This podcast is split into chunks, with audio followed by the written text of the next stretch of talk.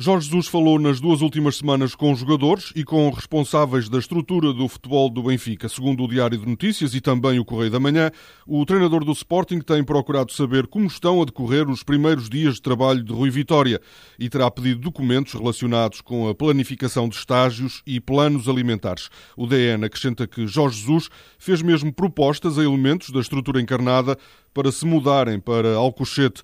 Uma fonte oficial do Benfica, citada pelo DN, diz que Jesus ainda não percebeu que mudou de clube. A assessoria de imprensa do Sporting fez saber que o clube e Jorge Jesus não reagem a histórias que não são sustentadas por factos.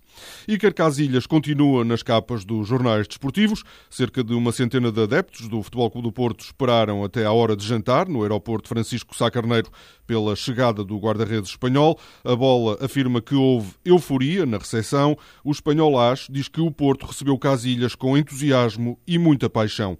Na capa do jogo, Iker Casilhas segura uma camisola do Futebol Clube do Porto, com Pinto da Costa a seu lado. O jornal escreve que o mais titulado futebolista em atividade chegou à Liga Portuguesa.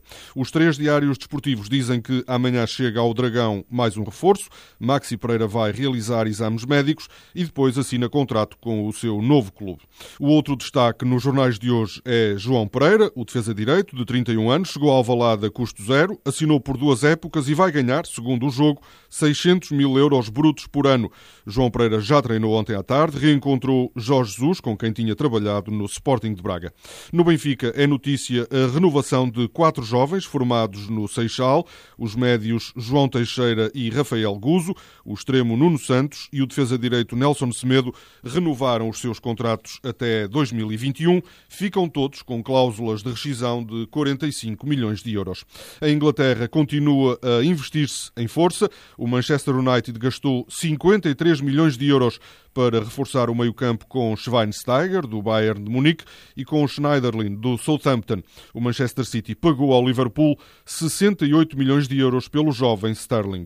No Campeonato do Mundo de Futebol de Praia, Portugal não desiludiu. Ontem precisava de ganhar a Argentina e a vitória foi categórica. Os sul-americanos foram goleados por 7-2. Nos quartos de final, Portugal vai encontrar a Suíça.